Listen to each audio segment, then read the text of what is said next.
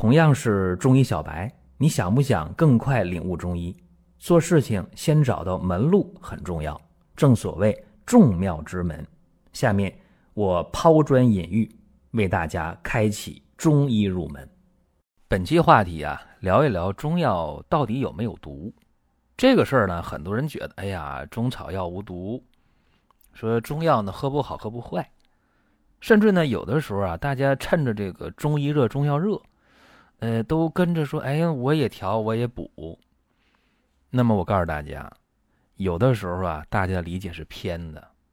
我打个比方，远古时代，神农尝百草，一日而遇七十毒。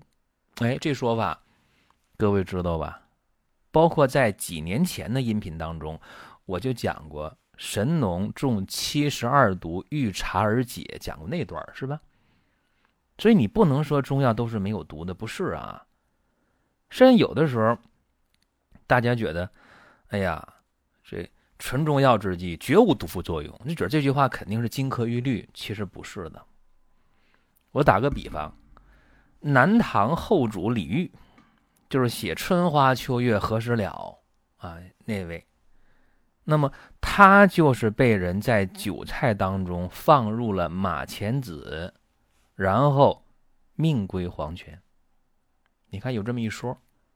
另外呢，如果大家细心点看一下国外的报道，比方说比利时，呃，发现了这个减肥的中药当中，比方说。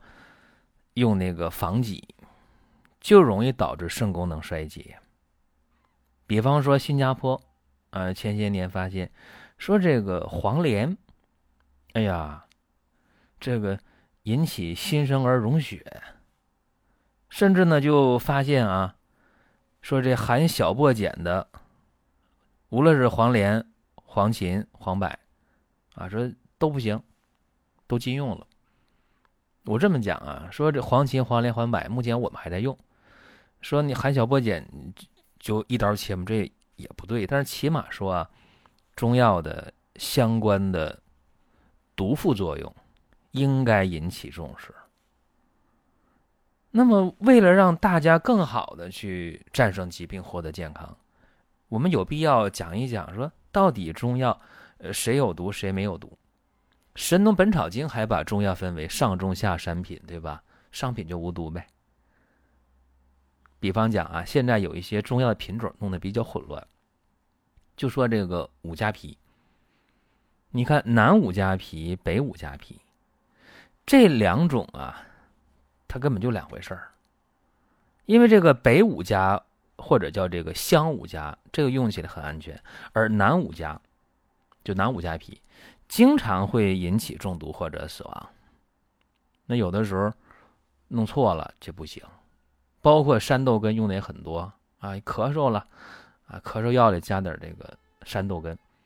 那么南方北方它就不一样，注意啊，说南方往往用的是那个越南槐啊，也叫柔枝槐，用它的根儿。那么北方用防己科的这个蝙蝠葛的根。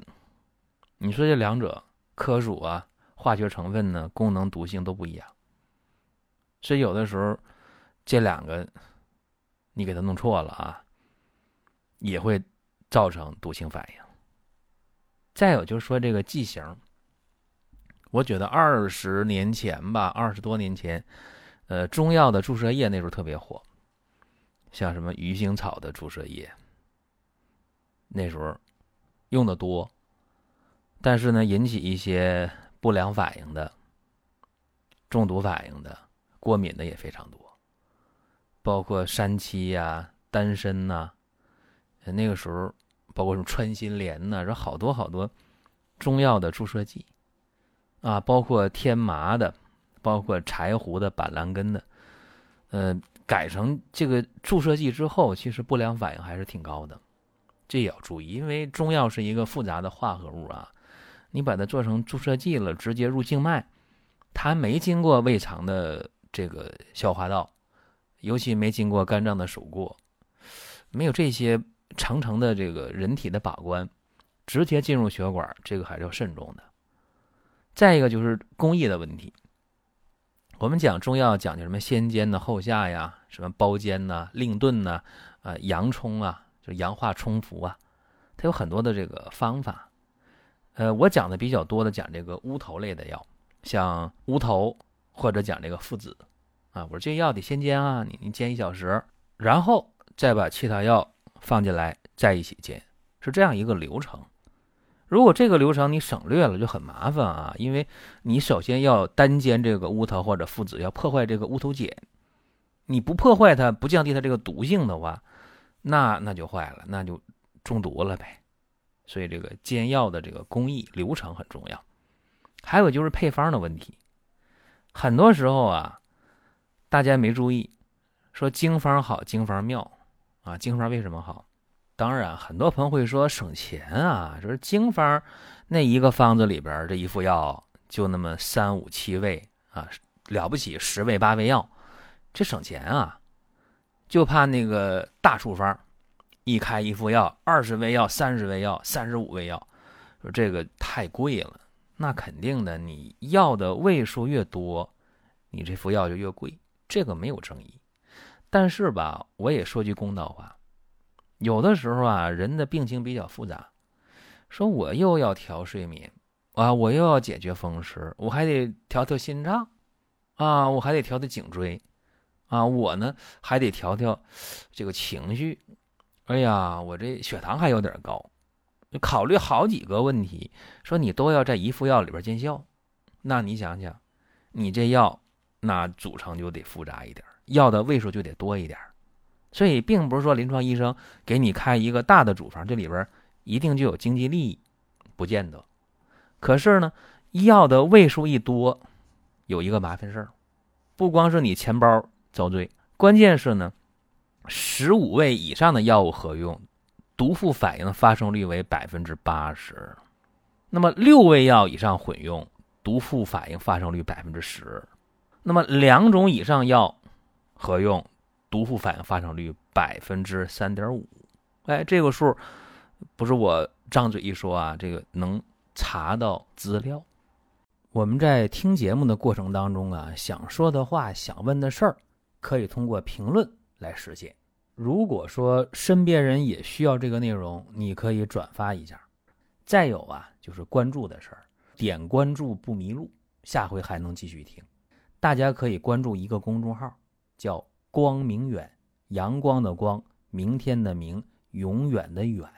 这个号啊，每天都有内容的持续更新，方便大家了解最新的动态。点赞、关注、评论、转发这几个动作一气呵成，感谢各位的支持和捧场。所以啊，这个开方用药，在保证疗效的前提下，尽可能要精当一点儿。注意啊，尽可能要精当一点。但是有的时候吧，患者会这样想：说，哎呀，这大夫给我开这个药啊，药劲儿不够啊，药量不足啊，我得加点量啊。给我开这一副药，那不行啊，我得把两副药一起煎，当一副药喝。注意啊，超量服药往往会造成不良反应。往往会有严重的后果，所以说，中药到底说它安全不安全，取决于多方面的因素。比方说啊，要考虑这个人的年龄、性别、身体的素质、生理的状况。你说老人、儿童，他这个用药能跟青壮年一样吗？有的朋友啊，反应比较快。那西药啊，有那个儿童用药，啊，跟大人成年人不一样，啊，是小孩用的量比较小。注意啊，中药里边说有专属的儿童用药的，说这药就儿童用，这就比较少。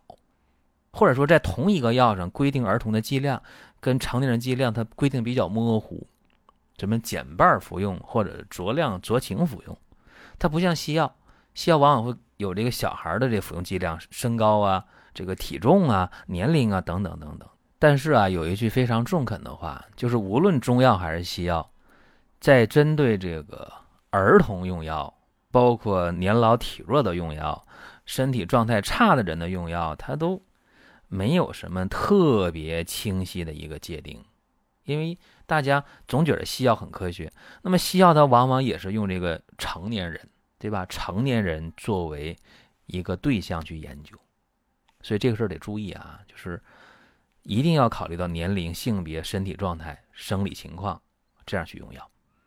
再一个，我们说中药在炮制上其实也挺注意这个减低毒性的事情。你比方说斑毛这味药效果好，但是呢，为了降低毒性，会用米去炒。啊，常山常山好，常山用酒去炮制。还有一个说生姜半夏怎么配呀？生姜配半夏，对吧？减缓半夏的这种心裂刺激这种副反应。说到这儿啊，我有一个小建议啊，也是挺挺有效的建议，就是年老体弱的人，或者说身体状态比较差，或者年龄比较小的人，那么在用药的时候，或者久病的人啊，身体很弱，用药的时候，先从这个小剂量开始用，哪怕是中药，先从最小剂量开始用，哎，能耐受，有效果，然后呢，可以根据医生啊、药师啊这样相关的指导。去递增这个用量啊，用到正常的这个量，不断的递增。这样的话呢，一能够治病，二能够减少不必要的毒副反应，这也很好。那么生活中呢，也见到一些用中药中毒的人，比方说这个用附子乌头，他没有先煎，中毒了，怎么样？心慌、胸闷、心律不齐。这时候啊，其实有解毒的办法。用饴糖三十克冲水赶紧喝，或者黑豆两百五十克、生甘草六十克煎水赶紧喝。有人说，那家里哪能备这些东西啊？确实，如果家里能备这些东西，他就不会出现附子乌头煎药中毒了。那他就有常识，就懂了。因为附子和乌头，如果你不先煎的话，那喝完了很可能就一下心脏就停跳了，心脏骤停啊。这讲这事儿吧。有点事后诸葛的这个意思，还有呢，像讲这桃仁儿，说桃仁儿一样能够能够这个过量情况下导致延髓就、呼吸中枢这块麻痹，也能要命。那么解毒方法用什么？桃树皮六十克煎水去服用。有人还说，那我家里哪有这东西？对，这些东西都是跟大家去简单聊一下。大家真不具备这些呃解毒的这些药物，也没这常识。再一个，你说那个马钱子，我讲的李煜啊，他中毒了。马钱子中毒的话，人是强直性痉挛，浑身都硬啊，四肢是震颤的，牙关紧闭，不省人事，很快就就过去。那怎么解毒呢？香油三十克，白糖十克，调成水，掰开牙往里灌。你看这方法，南唐后主李煜当年如果要是。手头备香油和白糖，身边人给他一灌，那那救过来了是吧？没准能有更多的春花秋月何时了啊？小楼昨夜东风，很可惜啊，这历史不能改写。再一个，巴豆中毒，巴豆中毒人就呕吐呗，就腹痛呗，就剧烈的剧烈的腹泻，对吧？这时候其实有解毒方法，赶紧喝那个凉开水。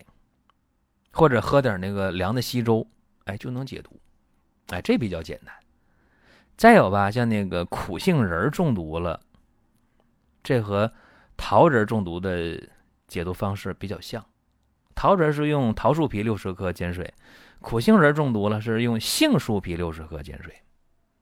那么跟大家今天就呃闲聊这么多啊，说你中药到底有没有毒？中药是不是呃没有副作用？